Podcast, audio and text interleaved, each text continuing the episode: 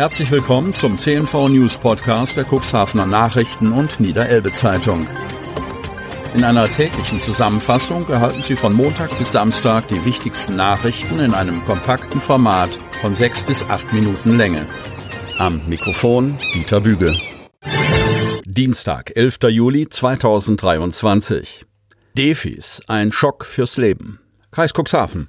Es kann jederzeit passieren, plötzlich und mit dramatischen Folgen. Das Kammerflimmern oder gar der Stillstand des Herzens. Neben anderen Erste-Hilfemaßnahmen entscheidet in solchen Notfällen möglicherweise der Einsatz eines Defibrillators über Leben und Tod. Doch noch sind auch im Kuxland viel zu wenige Geräte an Gebäuden montiert und noch dazu ist deren Standort meist unbekannt. Doch so langsam widmet man sich auch in Kommunen des Landkreises Cuxhaven mehr und mehr dieser Thematik.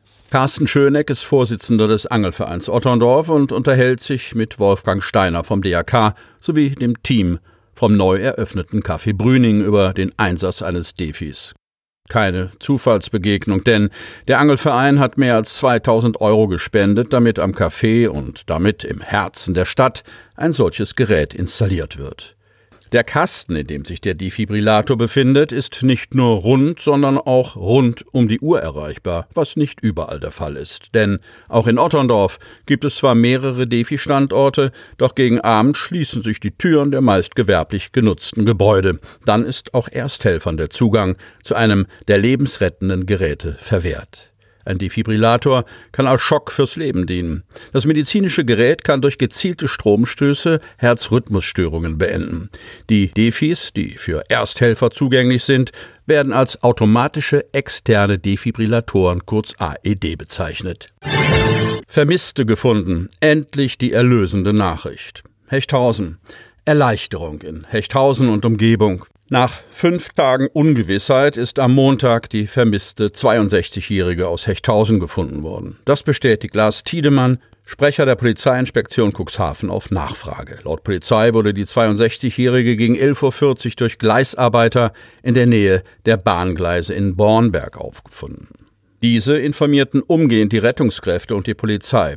Frau Heise wurde körperlich geschwächt und dehydriert zur medizinischen Versorgung in ein Krankenhaus gebracht. Ihr Zustand ist derzeit stabil, heißt es von der Polizei.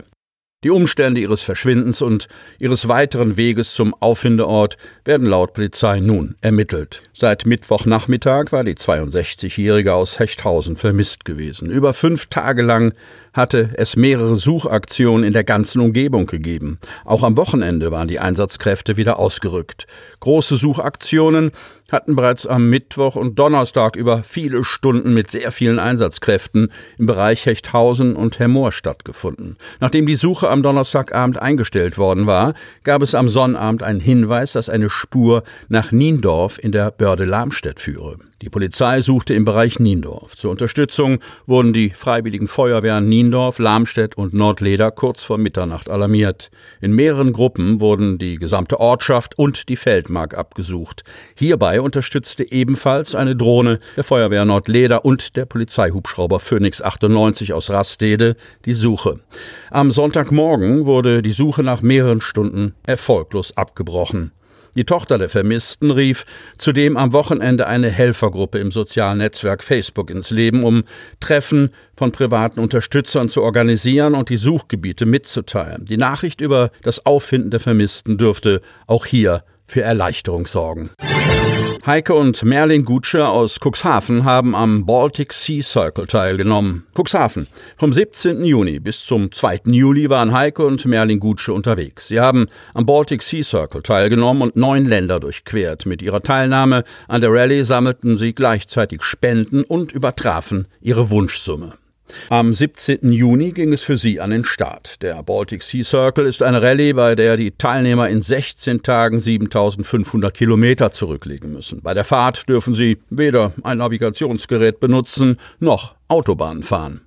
Neben dem Spaß am Autorennen geht es bei der Sea auch darum, Spenden zu sammeln. Wohin die Spendengelder fließen, bleibt den Fahrern selbst überlassen. Heike und Merlin Gutsche haben sich für die Cuxhavener Hospizgruppe entschieden und sich ein Spendenziel von 3000 Euro gesetzt. In 15 Tagen haben wir mit unserem 23 Jahre alten Audi TT genau 7508 Kilometer zurückgelegt, berichtete Heike Gutsche.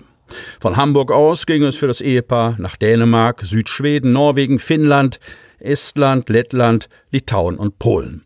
Die Cuxhavener sind dankbar für alle Spenden, die sie erhalten haben. Sie wurden nicht nur von Privatpersonen, sondern auch von heimischen Firmen unterstützt. Das Besondere, alle Spenderinnen und Spender wurden mit einem Aufkleber auf dem Audi TT des Ehepaares verewigt. Ihr Spendenziel haben sie übertroffen und sammelten 3110 Euro für die Hospizgruppe Cuxhaven. Jubiläum, 50.000. Besucher im Pinguinmuseum in Cuxhaven.